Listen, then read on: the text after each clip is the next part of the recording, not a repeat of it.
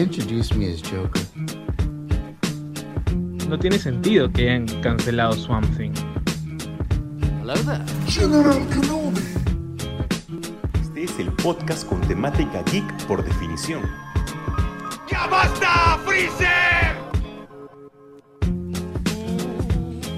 Hola, ¿qué tal? ¿Cómo están? Gente hermosa, gente linda que siempre nos escucha. Nuevamente bienvenidos a un nuevo capítulo de Super God Podcast, el podcast de temática geek por definición y el que más le gusta a la gente. Amigo, ¿cómo estás? ¿Qué tal Jesús, gente? ¿Qué tal? Bienvenidos de nuevo a este, este nuevo capítulo semanal de, de Super Gods. Y bueno, pues estamos ya, bueno, hoy es lunes 29, estamos ya a unos cuantos días de que el Estado eh, dé vuelta a esta nueva normalidad y pues esperemos a ver qué es lo que pasa, ¿no? Pero de ahí, entre todo, estamos bien, pues, ¿no? Pues sí, eso es lo mejor de todo. Y amigo, tenemos una noticia muy importante porque como tú sabrás y todos los que nos escuchan sabrás, la próxima semana es nuestro final de temporada. Nos vamos por un ratito. Pues sí. La gente nos va a empezar a extrañar. Es que necesitamos también descanso, amigo. Necesitamos también descansar de vez en cuando. Siempre es bueno. Sí, sí, justo, bueno, mantener un ritmo semanal, pues es, es un poco complicado a veces, pero igual lo hacemos con harto cariño y harto, harto feeling para, para la gente que nos escucha fielmente y todos los lunes. Sin lugar a duda. Y es por eso que nosotros queremos que la gente pueda participar con nosotros. Así que hemos ingeniado un método de poder escucharlos ustedes en el último programa de esta temporada. ¿Cuál va a ser la dinámica particularmente? Es que ustedes nos van a mandar a nuestras redes sociales en Instagram un audio de mínimo, perdón, de máximo 30 segundos, en donde ustedes nos digan qué es lo que más les gusta del Super God Podcast, se presentan y nos dicen qué es lo que más nos gustan y nos mandan los saludos que ustedes quieran, amigo. Así que ahí dicen, este, saludo a mi hijito, saludo a mi mamá, ¿no? Y obviamente dicen, pues, cuál es el, el programa que más les ha gustado o en su efecto, por qué nos escuchan. Claro. Cualquiera de los dos motivos se presentan y nos dicen y nosotros acá lo pasamos y dialogamos. Todo chévere. Queremos que sea más participativo a pesar de tener todas estas limitaciones. Nosotros al inicio de temporada teníamos un montón de planes con un montón de invitados que íbamos a tener, pero lamentablemente por esta situación no ha podido, pero al menos queremos estar cerca de ustedes. Así es, y bueno, pues sin más anuncios por el momento, salvo que... Oye, Jesús, una pregunta, ¿por qué tú no avisas tus, tus en vivos con el customizador? ah? Es que fue de la noche a la mañana. O sea, nosotros habíamos quedado. pr- Primero, yo había tenido una semana horrible en el trabajo. Esas semanas están siendo espantosas. La compañía por la cual yo trabajo es una compañía que, que no ha parado.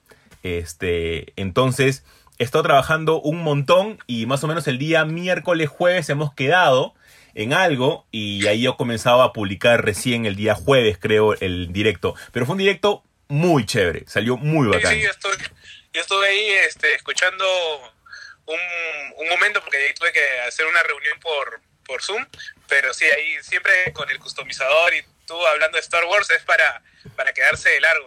YouTube se queda corto ahí a veces. Sí, salió, en serio salió, creo que uno de los mejores directos que hemos tenido. Este, salió monstruo. Siempre hay un, hay un ángel con el customizador y obviamente da para más, ¿no? Así es. Y bueno, pues empecemos con el bloque de las noticias ahí que, que buenamente nos caen desde la gente, porque como sabemos todo se ha parado, entonces no sabemos ni bien cuándo se van a estrenar películas ni series, así que todos son noticias así con, con goteo, ¿no? Sí. Y obviamente empezamos con, con una lamentable noticia eh, para el mundo del cine, creo, ¿no? y encima sobre, sobre todo para Batman, en realidad, que es la muerte de Joel Schumacher, ¿no? Que uno recordará, pues, porque quizás hizo la peor película de Batman, creo. Sin duda, o sea, eh, no hay que negarlo. Hizo las dos peores películas de Batman que son Batman Forever o Batman Eternamente o Batman por siempre, dependiendo del país en donde se encuentren, y Batman y Robin. Oh, Batman y los batipezones. y los batipezones. O sea, ¿cuál es el sentido? Y, y él es curioso porque es uno de los pocos directores que ha tenido dos actores en la franquicia de Batman, porque tiene continuidad, únicamente que se cambia a Val Kilmer por, eh, por George George Clooney. Claro. O sea, es, es- es ra- bueno, en ese tiempo, yo la verdad que no me imagino pensar una película de Batman o de un superhéroe en los 90, la verdad. O sea, creo que simplemente era como que, oh, esta vaina vende, ala. Pucho, pero no va a venir Van Kimmer, ya no quiere trabajar. Ah, no trae otro, pero no, ¿quién, quién puede ser? No, ya George Clooney, pues, ¿no? O sea, imagínate, pues, George Clooney haciendo Batman. Claro, o sea, y hasta ahora George Clooney se lamenta mucho y él mismo dice de que cuando hacía la película él sabía que iba a ser una película mala, pero no sabía la repercusión eh, o el dolor que iba a causar en el fandom de, de los cómics, ¿no? Y es, es normal, ¿no? Es normal, o sea, tú no sabes la intensidad con que, con que se puede llevar un personaje. O sea, bueno, en el, en el 90 teníamos que 10 años y obviamente nosotros no sabíamos, algo que por ahí disfrutábamos el hecho de ver a Batman, ¿no? Pero Claro. imagina que la gente que tenía 30 años o, o 20 en, en los 90, pues simplemente a- aborreció la película, pues, ¿no? Sobre todo por la tarjeta. Claro, o sea, y encima son dos películas, o sea, y como tú habías mencionado previamente, eh, tenemos a personajes totalmente noventeros, ¿no? O sea, tenemos a, a, por ejemplo, un, un Mr. Frío con Arnold Schwarzenegger, tenemos a una Uma Thurman como Hidera Venenosa, Nari. es, es fregado. Y encima teníamos a, a quizás en la que era una de las, ¿cómo decirlo? De las bombas sexys quizás. Sí, claro. Y Vamos a caer en el cliché de, de ese, de ese genera, de, de ese este, fenotipo que era Alicia Silverstone. Claro. O sea, en ese entonces era la ama y señora de cualquier tipo de película que se hiciera. Entonces, a ver, no se llevó bien esta película. Igual Joe Schumacher va a ser bastante recordado porque también ha hecho- eh, después hizo una película con Jim Carrey de, de terror bastante buena, que a mí me gusta, que es el número 33. Y, o sea, tiene buenas películas, pero en Batman no supo cómo llevarla, pero al menos quedará en el recuerdo. Sí, o sea, creo que, que quedará, como bien hemos dicho, tú has dicho, eh, queda en la historia del personaje, ¿no? Sobre todo alguien que es tan icónico, ¿no? Y quedará como el, el peor Batman y el peor traje también, ¿no? Ahora, lo bueno es que Schumacher, después, ¿no? Este, como que reconoció el error de los, de los batipezones, pero como que en ese momento le pareció hasta gracioso. Y, o sea, es gracioso, es divertido, es, es como que ridículo, ¿no? Pero, pero no sé, Sí, es, hacer eso ahora, no, pues. Sí, es que la película creo de que no tenía una identidad muy marcada por parte de Batman, ¿no? Entonces se trataba de hacer, eh, ¿cómo llamarlo? Lo más cómic posible, una adaptación cuando sabemos que es todo lo contrario, ¿no? Que debe de alejarse un poco y tener su propio lenguaje audiovisual. Pero no, no- estamos tan lejos nosotros de, de- del murciélago, ya que esta semana han habido 8.999 noticias acerca de Batman y una eh, por no porque Hollywood Reporter lo dijo, no porque That's We All lo dijo, no. Hay que agarrar las cosas con pinzas. Y es que esta nueva adaptación de Flash, que va a estar encabezada por los Muschietti, que ya lo habíamos comentado antes, ha sacado una nueva noticia. Sí, es, es, es, es divertido. La verdad que, mira, yo personalmente digo, a los Muschietti hagan lo que les dé la gana, la verdad. O sea, me parece genial toda esta campaña de marketing y de, y de, de especulación que tienen, porque, o sea, literalmente puede ser o una gran película o una gran mierda, ¿no? Sí, claro. Y, y la noticia, obviamente, a muchos emociona también, que es que la idea de, o la posibilidad de ver a Michael Keaton de nuevo en el traje de Batman. Totalmente. O sea, la noticia comenzó cuando ya se decía que se rumoreaba que Michael Keaton estaba para dar un personaje dentro del, universo cinematográfico de, de DC. Eh, pero específicamente se dio a entender, también después de varias confirmaciones, o mejor dicho, pseudo confirmaciones, en la que él se iba a poner el traje de, de Batman nuevamente. Acá la idea básicamente es que, que Barry viaja a una nueva continuidad en donde se encuentra al Batman de Michael Keaton, que él le está dando como que origen o le está dando una especie de guía a un nuevo universo de superhéroes dentro de esa realidad. Sí, o sea, bueno, dentro de las especulaciones que he visto varias, algunas me parecen muy interesantes, que como por ejemplo que en esta idea de guiar a los nuevos superhéroes o hacer más o menos este esta imagen, eh, podría ser que use el, el traje de Kingdom Come, por ejemplo, ¿no? Claro. Este traje que es como que una especie de armadura que le permite andar. Que ya lo hemos No. como que un poquito visto, ¿no? En la saga de, de Crisis en el Arrowverso. Claro, y justo, o sea, justo esta, esta idea de, de- de ver a Keaton, ¿no? Es porque en, el- en ese mismo eh, crisis, en donde vimos el Superman de Kingdom Come, o vimos, bueno, no de Kingdom Come, sino es el de el- la continuación de Batman de Superman de, de este de Atom, no me acuerdo su, su, su nombre ahorita, este pero es porque ahí sale que está vivo, ¿no? En otra tierra.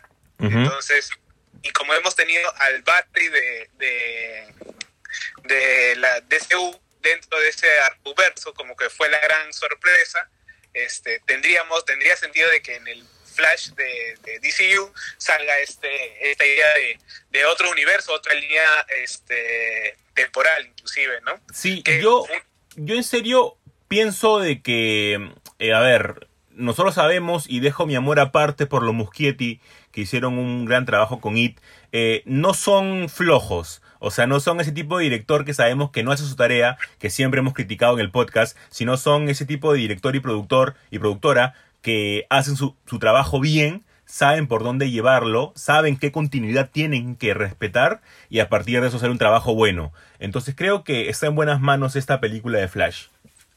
Claro, sí, definitivamente, como te digo, o sea, a mí me parece que, que por las, ro- las noticias o la campaña de especulación o las posibilidades, ¿no? Porque imaginemos que, que es un brainstorming, ¿no? De los Muschietti que por ahí se filtra y pues dice, "Oye, y no sé, ¿y ¿por qué no tener a, a- a Michael Keaton como el Batman si ya salió que está vivo en el Arrowverso, ¿no? O por qué no tener de repente al Caballero de la Venganza este, en Flashpoint, ¿no? Entonces, o sea, como que creo que es más un brainstorming y, y la gente escuchado o ha ido con el chisme, que al final de cuentas le hace bien a la película, ¿no? Sí, Ah, claro. porque Se genera porque expectativa. Flash es, es- de los de los más bajitos, sobre todo después de, de lo que vimos en, en la Liga de la Justicia, y es como que necesitamos que la gente siga hablando o intente hablar de Flash para poder vender, ¿no? Entonces, por ahí que, que, me, que me parece genial, ¿no? Y bueno, la tercera noticia tiene que ver ahí una, una polémica ahí, ah, este, un medio este, judicial, ¿no? Sí. que, eh, que entra con, con la, la nueva promesa, ¿no? Yo digo promesa porque me gusta cómo actúa, ¿no? Que es este Millie Bobby Brown, ¿no? En su nuevo papel de Enola Holmes, la hermana pequeña de, de Sherlock y de... ¿Cómo se llama su hermano? De Mycroft. Mycroft, ¿no? Mycroft Holmes, ¿no? Este y es la, la idea de que, bueno, pareciera que este van a, los van a demandar, ¿no? Sí. Y nada más y nada menos que la demanda es eh, a los administradores del legado de Sir Arthur Conan Doyle, que obviamente es el, el amo y señor de Sherlock Holmes, y es técnicamente porque, a ver, acá hay tecnicismos bien, bien fregados. Eh, como decía José Carlos, primero la trama trata acerca de Nola, que es la hermana de Sherlock Holmes, que trata de encontrar a su mamá, mientras que también cuida a sus hijos y también de resolver casos, ¿no? Eh, también está Henry Cavill dentro del elenco. Pero por dónde viene la demanda que justo mencionaba José Carlos, es que es bien fregado, ¿ah? Porque eh, parte, una fracción de, de- de los derechos del señor Sherlock Holmes ya son eh, de dominio público.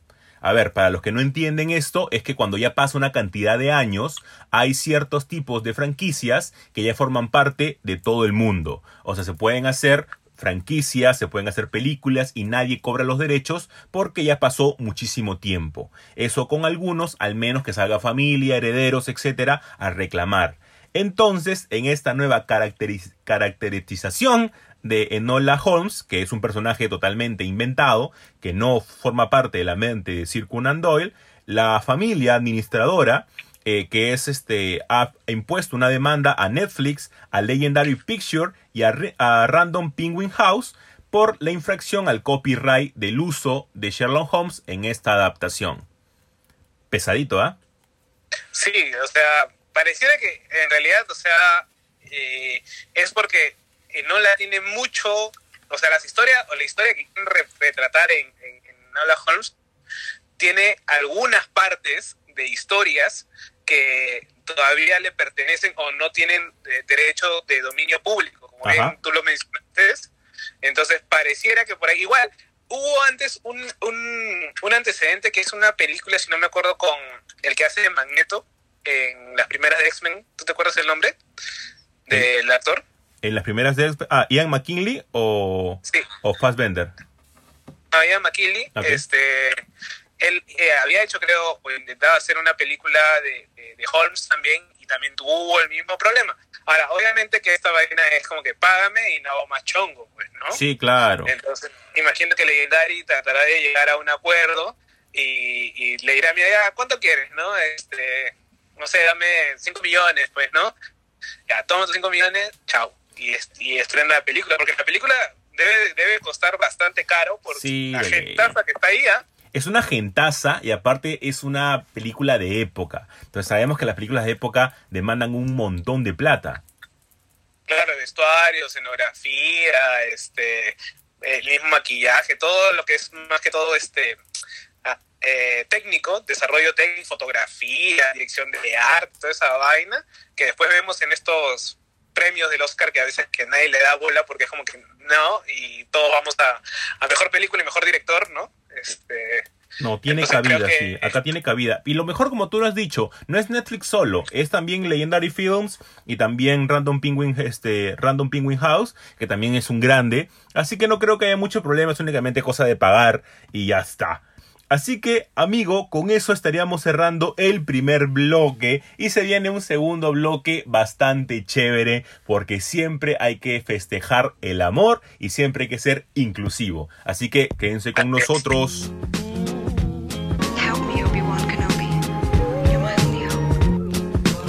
¿Qué pasa contigo? No te muevas, ¿no ves que te voy a matar?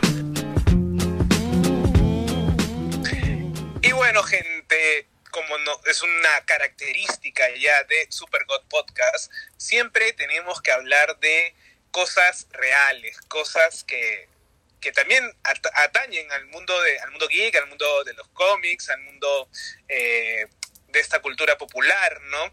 Y obviamente, este, ya que es último día de, casi último día de junio, ha sido un mes en donde se ha celebrado también, aparte de la, del, del mes de los afro- afroperuanos en Perú, este es el mes del orgullo, ¿no? Y obviamente ¿no? acá no estamos como, como en otros lados que de repente pueden ser este autodenominarse eh, representati- representativos y demás. No, acá nosotros hablamos porque también tiene que, o atraviesa la, la arista de, de lo que consumimos, que son los cómics Sí. las películas, las series, ¿no?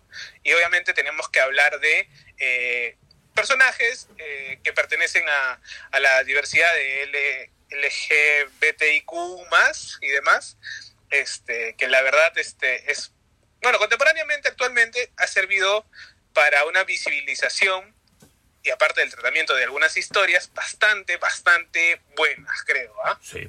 ¿Para qué? Sin lugar a duda. O sea, forma parte de nuestra realidad, como tú mencionas, y separarlo de las historias que por sí nosotros consumimos sería ingenuo, porque forma parte de nuestro día a día, así que es bastante chévere siempre mencionarlo. Eh, hay personas, y me he ganado con varios, que justo yo el día de ayer publiqué, eh, y vamos a hablar más adelante, un cómic que me parece extraordinario, que justo habla de la aceptación dentro de, dentro de lo que es el amor. Únicamente amor de todo tipo de, género. que te han, te han, este, te han criticado por esa foto. Dos personas, sí, dos personas. Dos personas me, ¿En serio? Me escribieron y, me dijeron, ah, este, no sabía, una persona me dijo, ah, no sabía que, que tú eras homosexual. Y yo le dije, no soy homosexual y no tendría ningún problema en serlo. Y me dijo, ah, ya, no, sino que se ve raro. Entonces yo dije, ¿qué? O sea, ¿se, se ve raro qué? O sea, por, por, por consumir un, un cómic este, así se tendría que ver raro. Y en serio, y también otras personas, cinco personas, y siempre cuento los que, los que me hablan, eh, yo prometí a, a sacar un video acerca de los cómics de temática LGBT para estas fechas. Eh, en serio, lo siento, se me pasó, pero muy pronto lo voy a sacar.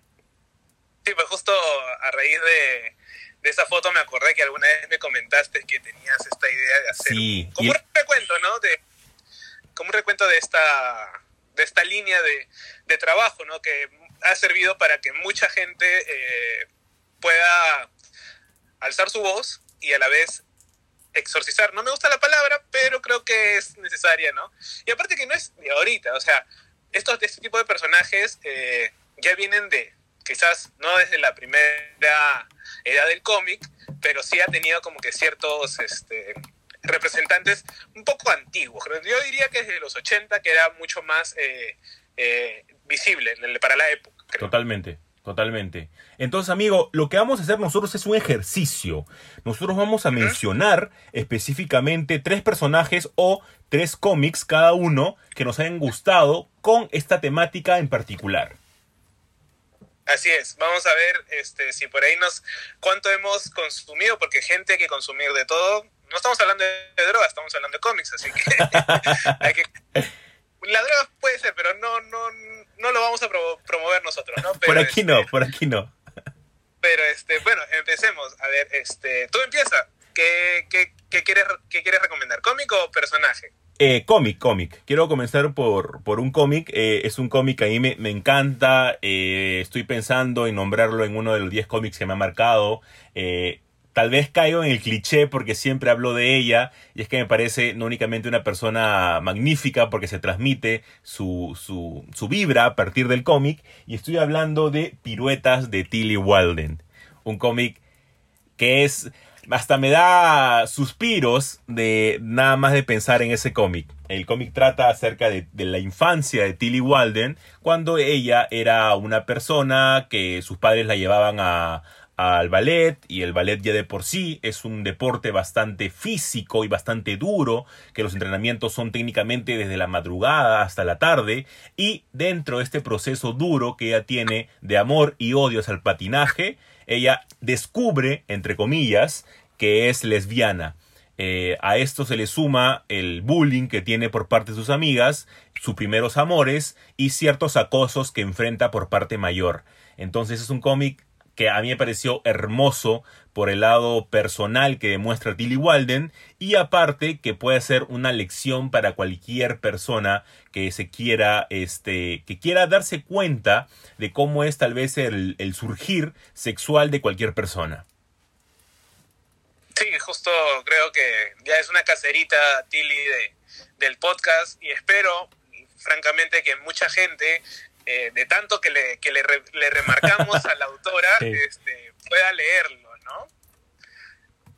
Tu amigo, Entonces, yo, yo iría por, por uno que, que, si bien es cierto, no está escrito por una mujer, pero retrata muy bien las experiencias este, de estas mismas y sobre todo de una relación eh, eh, homosexual que es eh, la relación que tienen Maggie y Hop en eh, Love and Rockets, específicamente Oh, en Locas, la, oh. la parte de, de, de Jaime, ¿no? por eso hacemos el podcast, amigos, eh, José Carlos y yo, porque realmente nos comprendemos en las lecturas que a- tal vez nadie esté leyendo, pero nosotros sí les damos un, un espacio en nuestra vida.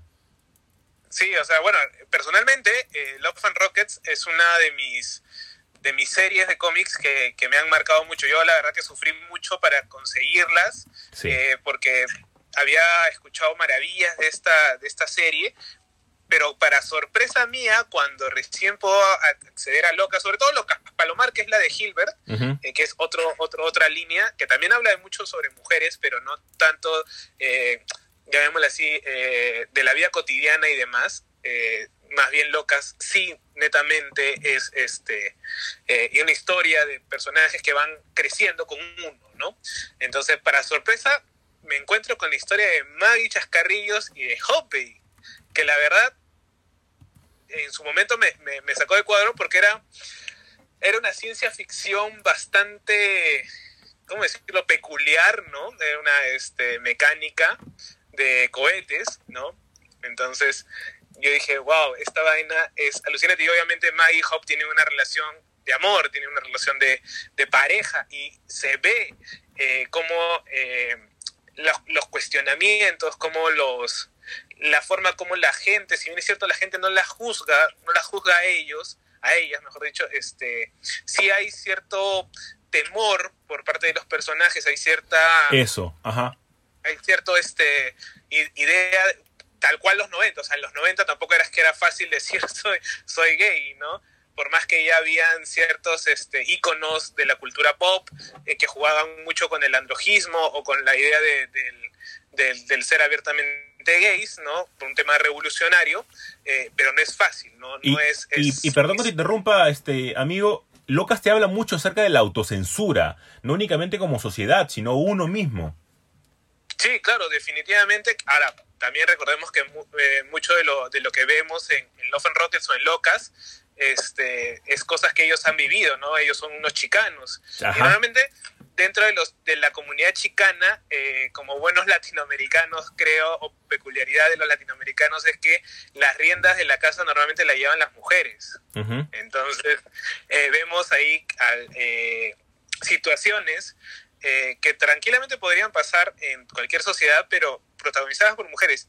Y eso es la sensibilidad, eh, sobre todo en el caso de, esta relación de Maggie Hoppey, que, que te, a uno le abraza el corazón y le, y le permite empezar a, a- a empatizar con, con ellas y con sus historias, que quizás es lo más importante y la razón por la que Love and Rockets todavía continúa, la idea de crecer con los personajes, ¿no? Así es, y justo hace poco uno de sus cómics está siendo galardoneado este, por parte de Love and Rocket, como dice José Carlos, Jaime, Gilbert y Mario eh, dan prácticamente su vida por estos cómics. Gran, gran eh, opción, amigo, muy, muy buena.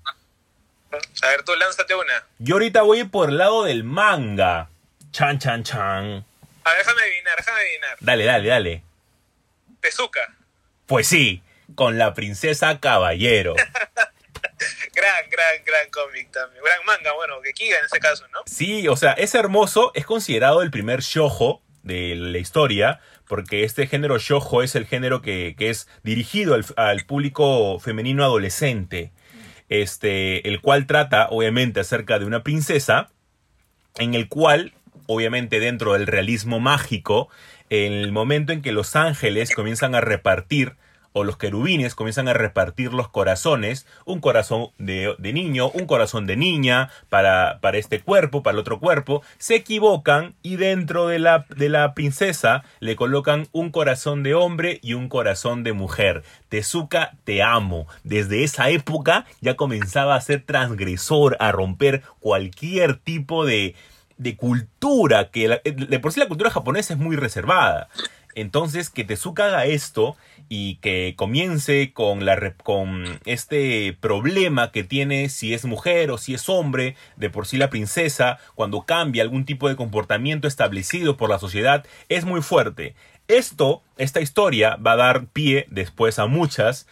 Una muy conocida es Lady Oscar, la cual es también relacionada por este su cis love que se denomina dentro de la literatura y también las relaciones lésbicas que tiene dentro de ella. Así que la princesa caballero, por más que no parezca, es tal vez uno de los mayores símbolos que tenemos dentro de esta cultura. Claro, creo que, que es una de las obras, quizás parte de esta idea de lo, de lo desconocido de Tezuka. Siempre nos hemos quedado con la parte más comercial, pero no con estas, estas ideas como tú a veces le, le quieres llamar como que el Tezuka oscuro, el Ujú. Tezuka un poco más maduro, ¿no? En donde inclusive está de repente este eh, Black Jack, donde está este la canción de Apolo, el- ¿no? Ah, ya soy- MW, sí. donde explora un poco más eh, este, esta idea del, del, del alma, de, de los claroscuros que tiene el alma humana, ¿no? Y obviamente la princesa caballero, pues, es una muestra de, de la idea del, del travestismo, que no es ajeno tanto a la cultura japonesa, porque en la cultura japonesa también antes, en los teatros, por ejemplo, en el teatro no, en el bunraku, este, se jugaba mucho con esta idea del travestismo porque las mujeres no podían actuar. Entonces había hombres que tenían que travestirse de mujeres y actuar como mujeres, ¿no? Entonces, pero dentro de eh, ciertos espacios, como es el espacio del teatro, que es como un espacio comodín que permite esta autoidentificación o, o exploración de otro tipo de, de- género, ¿no? Entonces, como ven, esto es algo que, que siempre ha, ha estado presente en la cultura humana, si queremos llamarlo así, en el comportamiento, solo que con otras eh, variables, con otras ideas que, que ahora, 2020, eh, tenemos las herramientas para poder pensar esas, esas variables y poder encaminarlas dentro de una tradición. Obviamente, eh, podríamos decir que, que la princesa caballero es parte del alar o iniciador de algo que después viene como Rango y medio, por ejemplo. Claro, también. Que, que, que es al, al, al manga o al anime que yo, yo recomendaría, ¿no? Escrito y hecho por Rumiko Takahashi, ganadora del, del Grand Prix en Angoulême hace poco, también hace un par de años, si no me equivoco. Este, creo que todos conocemos la historia de Ranma, pues, ¿no? Aparte que está metida con una idea de mitología sobre estas eh, bañeras en donde te caías y bueno, te transformabas o bien en un panda, o bien en un pato, o bien en un chancho, o como en Ranma, en una mujer, ¿no? Y obviamente que tenga o sea el prometido de Akane también implica cierta, ¿cómo decirlo? Cuestionamiento, creo, eh, tanto por ella como por él, ella, ¿no? Sí, claro. Entonces, esa, esa, esa, este, obviamente que está lleno de aventuras, un erotismo hasta cierto punto soft, aunque bastante explícito en algunos casos, este, pero también toca temas, pues, como el transvestismo, las posibilidades de la, de la transexualidad, ¿no? Entonces, creo que, que también parte de entender que todo no es necesariamente político, pero todo tiene partes de político. Y obviamente creo que este que en, en- engarzar dentro, bueno, ahora creo que ahora este esta nueva hay hay un creo que es el Yuri, que es el amor entre mujeres. Claro. Al igual que ya hoy, Este- hay Yuri, pero en modo lésbico. Claro, que, es, que, que está siendo inclusive bastante revalorado. Tengo una amiga en, en Católica que trabaja temas de estudios de género en el Yuri, por ejemplo, ¿no? Y eh, me encantan sus posts porque es como que otro mundo, otro universo. Y ella me dice, claro, las, las pioneras, una de las pioneras es Rumiko con Ranma, también está, como ya lo dijiste, Lady Oscar, inclusive Utena, ¿no? Este, y, bueno, y si alguien no se acuerda, pues en las guerras mágicas también había con Lucy y Luz. Claro. Que Hay toda también hay- había, había ahí como que su, coqueteo. Con... ¿Qué? Había un coqueteo por ahí. No, claro, bueno, con Luz y Luz hay hasta un beso, ¿no? Este, que me- y, y obviamente, ni no estamos contando este, Sailor Moon. ¿no? Con este con Haruka y Michiko, ¿no? Pero en- Con ahí, en, ahí Sailor Moon ya todo el mundo se besaba con todo el mundo. O sea, hasta Sailor Chirimun se, se besaba con Toxido Max y no pasaba nada. Ahora hacen No, eso claro, y los acusan de pedofilia. Claro, pero por ejemplo, o sea, le, le- le explícito era con Haruka y Michiko, ¿no? Ah, claro. Este, y Y- las Sailor Stars, que creo que eran la, la- la variante trans, ¿no? Entonces, y mira, y bueno, esto de repente lo podemos hablar un poco más en el, en el- en el siguiente bloque porque vamos a ser un poco nostálgicos, pero por ahí yo dijo la pelota picando, como se dice, pues, ¿no? Sí, claro. Y o sea, a mí, a mí me gusta mucho porque está tal vez de manera implícita en varias cosas que nosotros conocemos, pero que tal vez no nos damos cuenta. Para mí, el tercer eh, título que quiero recomendar, y me parece un clásico para los que ya venimos leyendo cómics de hace mucho tiempo, y es la historia Strange in Paradise. Strangers in Paradise es un cómic del señor Terry Moore, el cual te narra un triángulo amoroso entre Francine, Katina y David.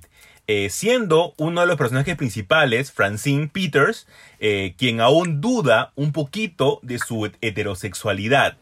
Y encima, por si fuera poco, la historia de Strangers in Paradise no gira en torno a este triángulo amoroso, sino que gira en torno al manejo de una organización secreta que se llama Big Sick. Esta organización que obviamente le va a causar un montón de problemas a esta serie, este únicamente va a servir como un catalizador para que el amor de estos tres personajes poco a poco vaya resurgiendo. Es un cómic muy, pero muy bueno, que ya quisiera terminarlo, aún no lo he terminado, pero que está dentro de mis planes. Sí, justo te- es uno de los cómics que yo la verdad, o había visto la portada y más o menos el autor lo, lo, lo, lo manchaba o lo conocía por otros trabajos, pero no había caído en cuenta, ni, ni siquiera creo que por descuido mío, de revisar un poco la, la, la sinopsis, más o menos de qué iba, ¿no? Inclusive Gaiman dice algo así como, eh, lo que la mayoría de gente no sabe sobre el amor y las relaciones es que podría llenar un libro, ¿no? Y que Strangers in Paradise es ese libro, ¿no? Sí. Entonces, este, yo la verdad que no, no, lo, no lo había escuchado y por lo que encuentras parece que, que que es medio thriller además, ¿no? Medio un thriller policial, algo así, ¿no? Sí, y es, es monstruo porque la historia de por sí va avanzando y luego este la historia de, de Francis y Cachu, que es básicamente el apodo que le ponen al personaje, eh, va creciendo. Al igual que tú mencionabas de Love and Rocket, este igual, poco a poco van creciendo y eso también es lo bueno con muchos personajes, que puedas seguir sus pasos.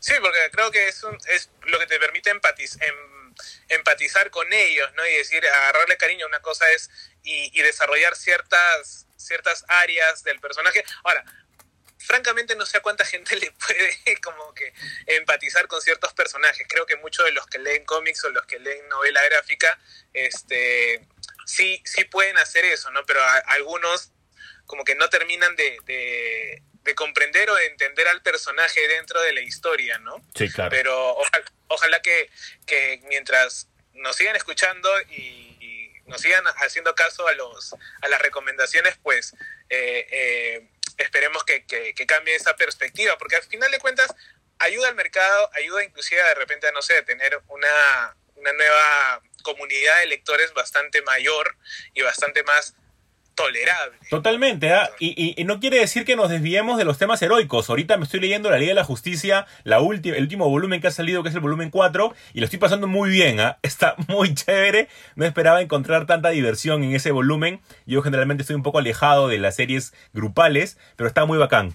Amigo, ¿cuál es el último título que tú recomendarías?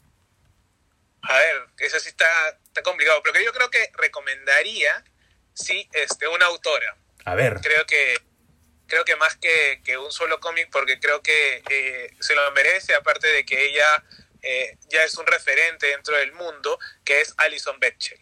Ya muchos habrán escuchado que siempre la mencionamos, al igual que Tilly Walden, porque nos ha encantado y nos seguirá encantando su Fanham, ¿no? una historia tragicómica. Obviamente ella después tiene esta de eh, Eres mi madre y una que son como que especie de tiras cómicas, eh, que es lo indispensable de unas lesbianas de cuidado, ¿no? Que es quizás el último libro que ella ha sacado. Entonces yo, de- por ejemplo, Fanham, que quizás es la mejor obra de ella y la más reconocida, eh, trata esta idea de, de- de la autoidentificación homosexual, en este caso lésbica, pero tan- tanto de ella como del padre, porque el padre, Sí. bueno, quizás sacar algún spoiler, pero ya los que han leído el cómic deben, o si no, denle una ojeada, es que el papá también sufría este enclosetamiento, eh, ¿cómo decirlo?, obligado, ¿no? Tenía que cubrir, porque también, o sea, los hombres eh, tienen que cumplir ciertos parámetros, y si no cumplimos estos parámetros impu- impuestos por la sociedad, también nos vienen a, a criticar o nos vienen a, este, a hacer bullying, ¿no? Y obviamente, si alguien es homosexual, si alguien es gay, no ter- termina de, com- de completar esa- esos requerimientos que la sociedad patriarcal impone y obviamente son blancos de burlas, Totalmente. son blancos de, Ujú. de- de- de bullying, inclusive eh, que pueden llegar a situaciones bastante trágicas como de repente un suicidio, como de repente un, un este un arrebato de locura, ¿no? Y me bajo a todo el colegio, qué y, sé yo. y que esto lo, lo retrata muy bien eh, Fun Home eh, de una manera muy, a ver, es tragicomedia, ¿no? Pero en esa parte es bastante fuerte. En la parte, bueno, no, no voy a hacer ningún spoiler, pero eh, hay partes bastante impactantes y cómo una familia tiene que lidiar a su manera con esto, ¿no? Sí, o sea, es, que creo que eso es lo bacán del, del, cómic de autor y es algo que a mí me, me llama mucho, que es este, esta idea de, de la autorreferencia, ¿no? Pero de una autorreferencia eh, que no queda solamente en el fenómeno de, de ella como, como protagonista o autora, sino que eh, lo puedes eh, maxi maximizar a una, a una situación que se puede repetir tranquilamente en muchas familias, en, muchas, en muchos países, en muchas sociedades. Entonces eso hace que la persona que de repente está pasando por un, un conflicto identitario, que se está autodescubriendo, se está este, conociendo, pueda aferrarse y entender de que, oye, esto que siento, esto que, vi- que, sí, que vivo, no soy yo sola, sino también hay un montón, y al igual que, que, la herencia o la representación de los negros en los cómics, y en la cultura permite eh, encontrar valor y encontrar una fuerza, ¿no? Una fuerza de que, oye, acá estamos y nos vamos a cuidar, ¿no? Totalmente. Obviamente que, obviamente que a veces la sociedad pues no permite eh, o, o le causa re- repelo estas situaciones, pero la idea es igual, resistir, creo. La idea es igual aguantar y si se cree en esto, pues seguir para adelante y, y bacán, ¿no? Y obviamente, gente, ser un poco más abiertos de mente y entender que no todos los personajes tienen que ser eh, planos o cumplir ciertos los mismos requisitos o requerimientos que siempre han cumplido, ¿no? La gente cambia, la gente crece y es en ese momento, al menos en los cómics, y hablo un poco de repente, por ejemplo, a los que les afecta un poco esta relación de Wiccan y Hulking, por ejemplo, ¿no? Dando esta, este ejemplo en el superheroico. Así es, y yo creo que sí, más que todo es comprender y ver que no somos uno, es uno en el universo, sino que somos varias personas que piensan totalmente distinto. Y con eso cerraríamos el segundo bloque y vamos a arrancar con un tercer bloque que va a estar increíble. Y vayan pensando sus audios que nos van a mandar a nuestro Instagram para el último capítulo de Super God Podcast. Así que no se vayan.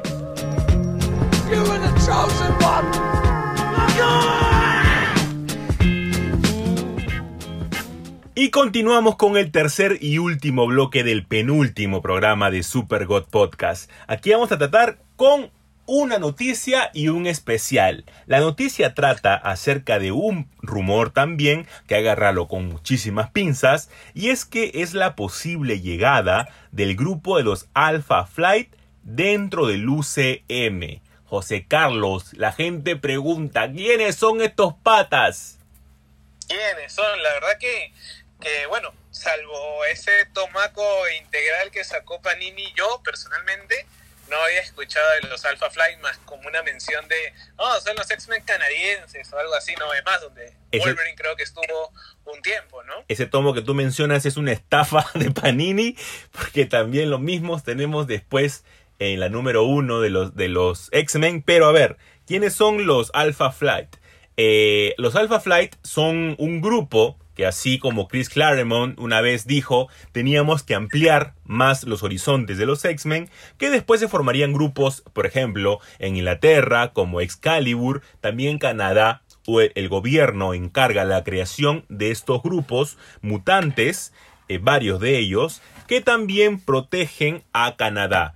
Un tiempo Wolverine fue líder de este grupo y yo porque en mis historias decía que prácticamente lo votaron. Y es que sí, o sea, él tiene una misión muy importante con este grupo. La misión sale horrible y él, él técnicamente abandona el grupo. Eh, este grupo ha aparecido también en la versión animada de los X-Men, buscando también a Wolverine y que después varios de sus personajes van a ser muy recurrentes en las historias de los X-Men y que también la veremos ahora varios eh, dentro de la continuidad normal, como por ejemplo apoyando a la Capitana Marvel. Un dato curioso que justo lo que hablábamos anteriormente, Nordstar, uno de los personajes principales dentro de la alineación de los Alpha Flight, eh, es abiertamente homosexual y se casa en las páginas de eh, Astonishing X-Men número 51. Un número que es hermoso. Entonces, le siempre está ahí la mención de este grupo que yo creo al menos serviría para meterle un poquito de sazón a los mutantes una vez que ya estén bien afianzados. Pero eso cuando ya vengan, o sea, cuando empecemos a tener a los mutantes. Obviamente todo el mundo está que, que ya, que cuándo vamos a tener a los X-Men, que para qué los han comprado, que ya denos una película, igual que creo que los Cuatro Fantásticos. Este, y obviamente, personalmente, no sé qué tanto podría eh, la gente eh, empatizar con, con, con los Alpha Flight, porque bueno, tienen a Guardián, tienen a Chamán, tienen, como tú dices, a Estrella del Norte, tienen a Ave Nevada, ¿no? inclusive al Sasquatch, o sea, eh, Pie Grande es parte de los Alpha Flight, ¿no? Sí. Entonces, que bueno, que es un científico, pues, ¿no? Claro, y, Entonces, y- este, y después en una en un tomo se dan cuenta de que en realidad había sido un Sasquatch real toda la vida. Sí, entonces, o sea, es, o sea, es quizás para los, los, los que conocen o los que tienen un, un gusto por el cómic, que es lo que eh, hace John Byrne, ¿no? John Byrne, eh, pues tendrían cierto conocimiento para, para empatizar o para decir, oye, espero ver a tal persona o a tal personaje. Entonces, ahí sí, ¿no? Pero para la, lo comercial que es Marvel y Disney, pues como que creo yo que sigue, sigue siendo una posibilidad, más no, no, una, no una idea real, ¿no? Sí, está difícil, está difícil, pero al menos ahí quedará en un futuro. Después, José Carlos, tenemos un especial, un especial que ya se ha venido más o menos creando solo, porque hemos venido también tocando temas relacionados a él.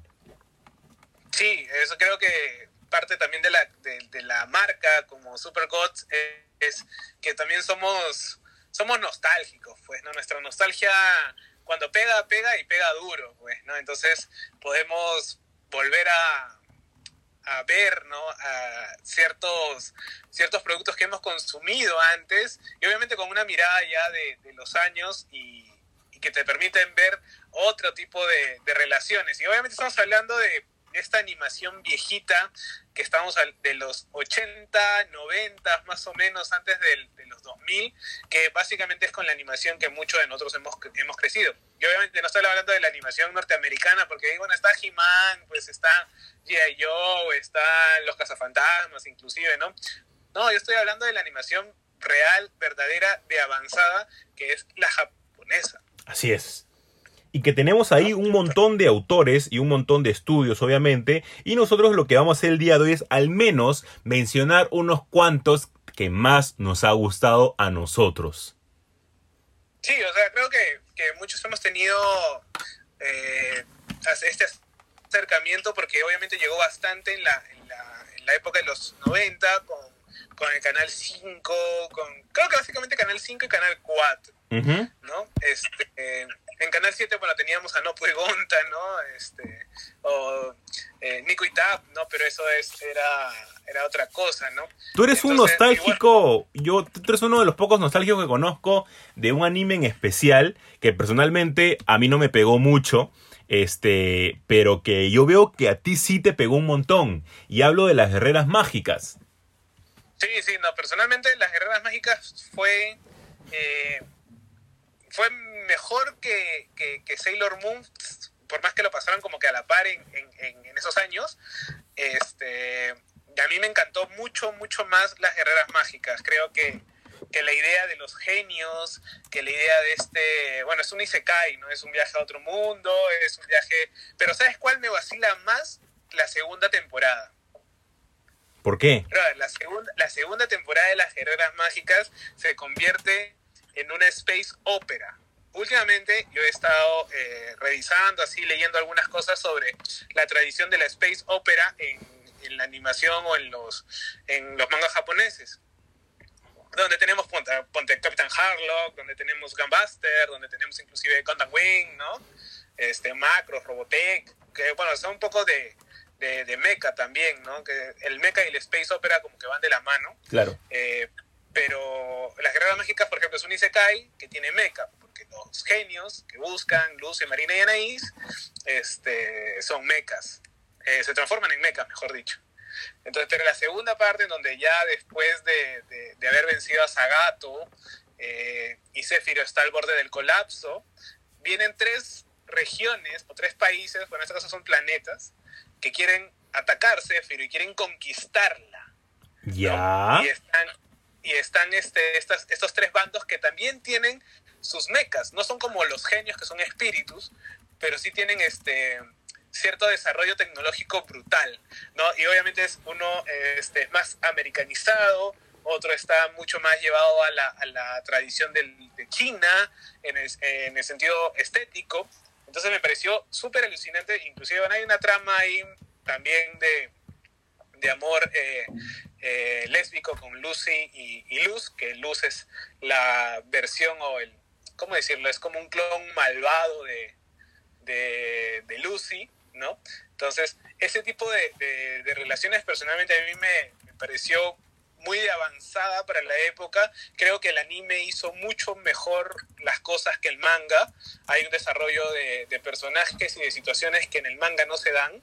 Ya. Eh, bueno, como y- siempre, ¿no? Como y- siempre hay sus, sus limitaciones e- extrañas y extensas en el anime y en el manga que a veces no se, no se pueden animar. a, veces, a veces la chuntas y a veces la, la malogras, pues, ¿no? Claro. Entonces también depende del equipo creativo de, de- de animación, ¿no? Entonces, este, creo que el equipo en, en las guerreras mágicas sí, sí supo llevar bien la, la, La batuta de la animación. las historias o la, la extens- Así es, entonces me pareció, creo yo, que es algo que, que digno de rememorar y que no se pierde, o sea, de repente es bastante antiguo y la animación como que a algunos no les puede gustar, pero la verdad que es una historia que vale la pena.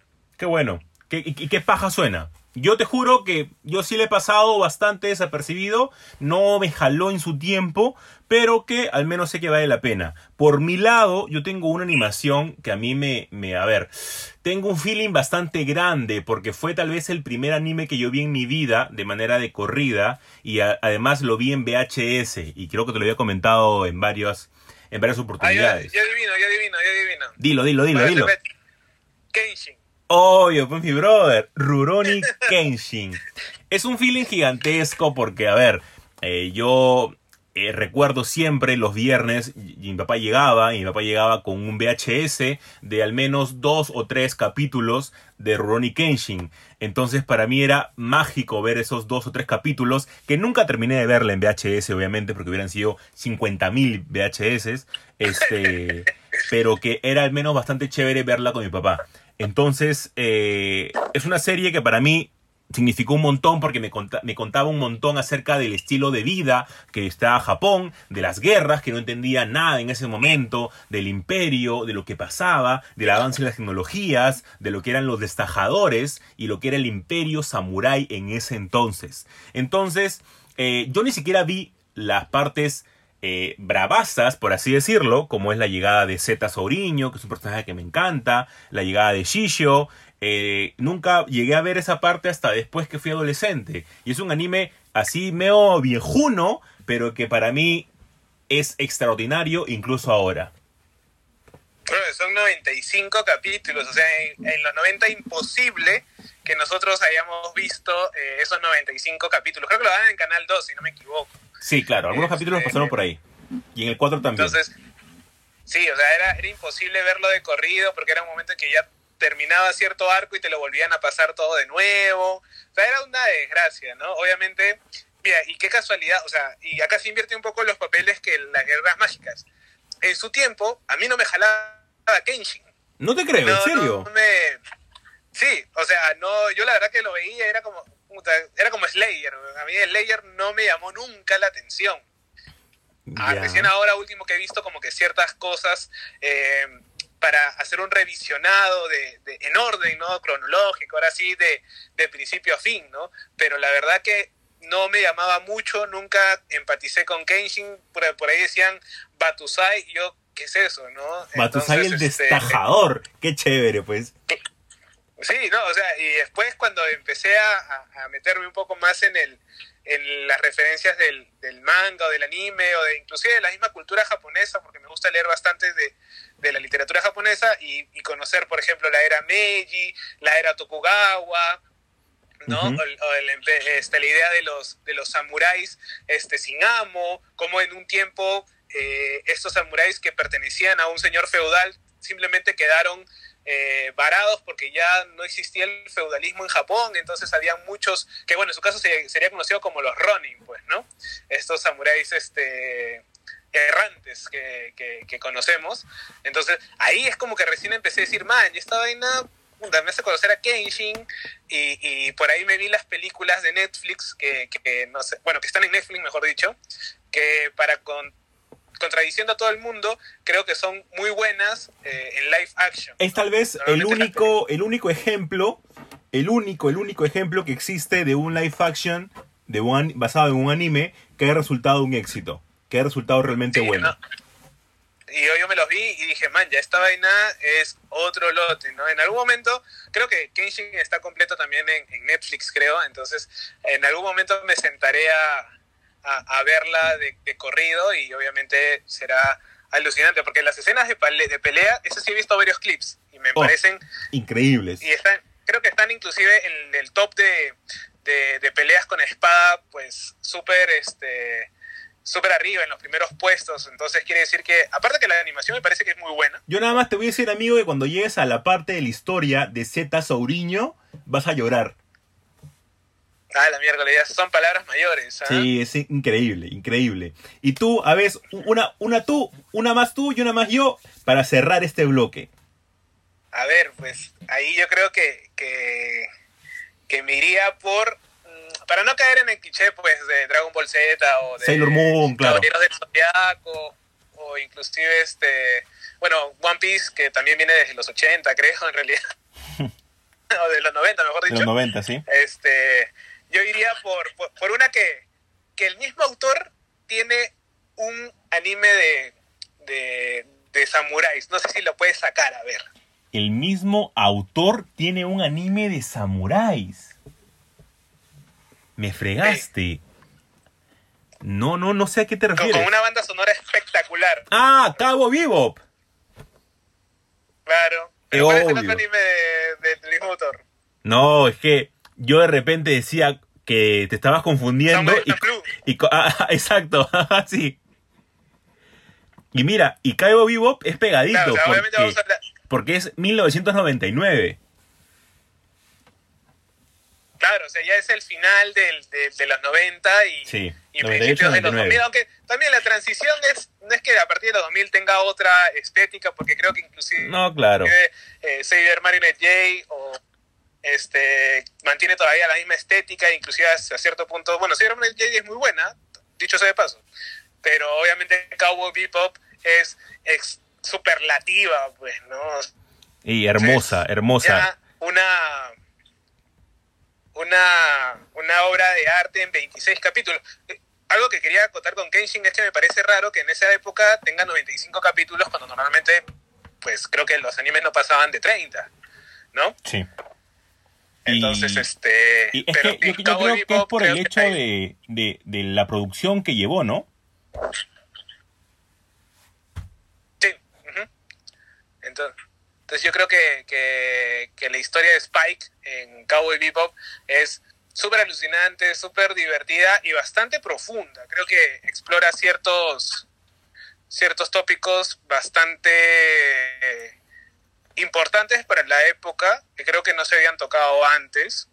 Entonces creo que es la, la mayor, este, el mayor aporte que da eh. Y- y Cowboy Bebop a la historia de la animación. en el capítulo 1 nada más te plantea una historia acerca de drogas. Este, y ya desde ahí sabes por qué rumbo va a ir toda esta historia, porque de por sí estos piratas eh, galácticos, por así llamarlo, ni siquiera tienen para poder comer ni nada, pero que saben que tienes un trasfondo en la historia increíble. Gran, gran, gran elección, amigo. Yo, como para terminar, tú sabes que a mí me gusta mucho el deporte en el anime. A ver, vamos a ver si es que tú puedes Ah, sacar... ya, puta, ya sé, ya. También yo te conozco. ¿no? A ver, Yo dímelo, dímelo. Creo, creo que tu- tu- tus gustos son, son públicos. Slam Drunk. Slam Dunk, obviamente. pues sí, ¿qué te puedo decir? este, este- este episodio he, he acertado, creo que a todas tus, tu- tus opciones las he ace- acertado, ¿ah? Voy a dejar yo de publicar mis rankings de, de animes y de cómics, ¿ah? Sí, güey, no, mira, yo no soy muy, este, muy, muy, muy conocedor ni muy asiduo al, al Spokon, la verdad. Sí. No, no me, no me, salvo el príncipe del tenis, no me, no me he visto creo que otro completo. Es más que intenté ver Haikyuu Ujú. ¿Y no te jaló? por gran, ¿ah? ¿Y no te jaló Haikyuu?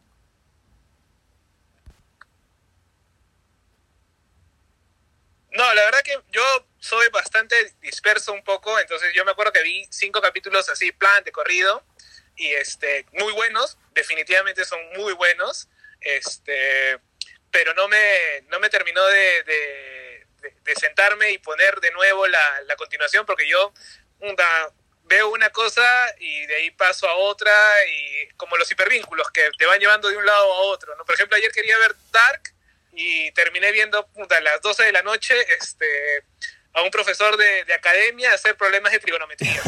no, amigo, O sea, me si le tienes algún cariño y respeto por lo que te recomiendo, síguele con Haikyuu. Tiene mucho por dar.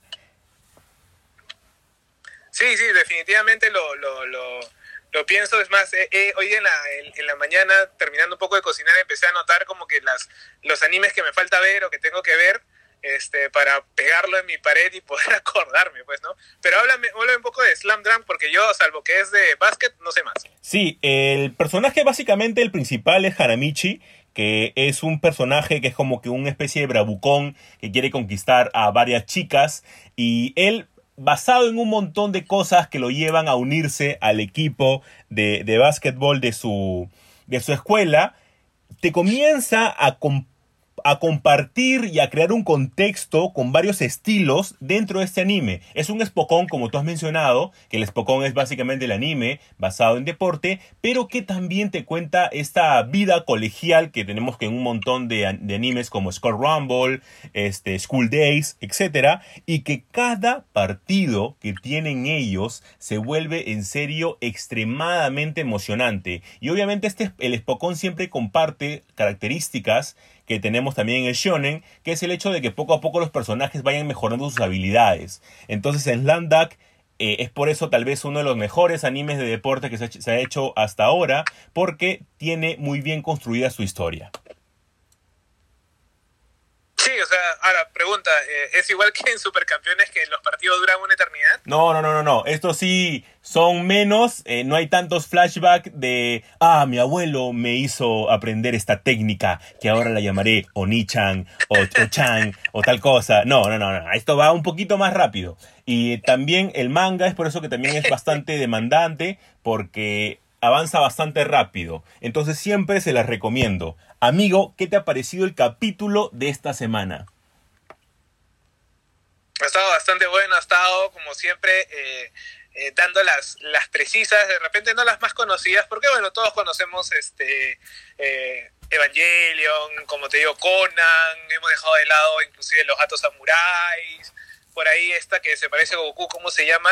Dragon Quest, ¿no? Que, que, que en su momento creo que también la pasaron acá en, en, Perú. Senki. ¿no? Otro que Senki, el Barón Rojo, por ejemplo, que gran, o sea, el Barón Rojo siempre tiene que estar, ¿no? Claro. Este corrector Yui, no sé si te acuerdas. Obvio, claro.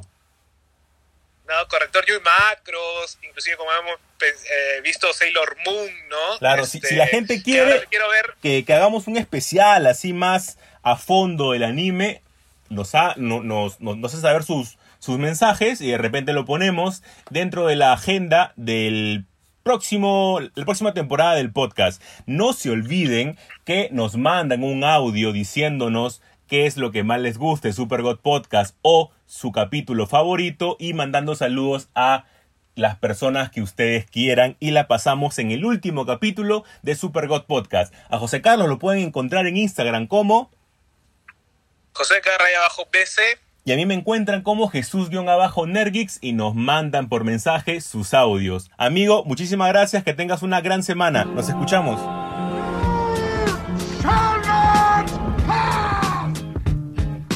When you bring me out, can you introduce me as Joker? No tiene sentido que hayan cancelado Swamp Thing. Hello there. Es el podcast con temática geek por definición. ¡Ya basta, Freezer!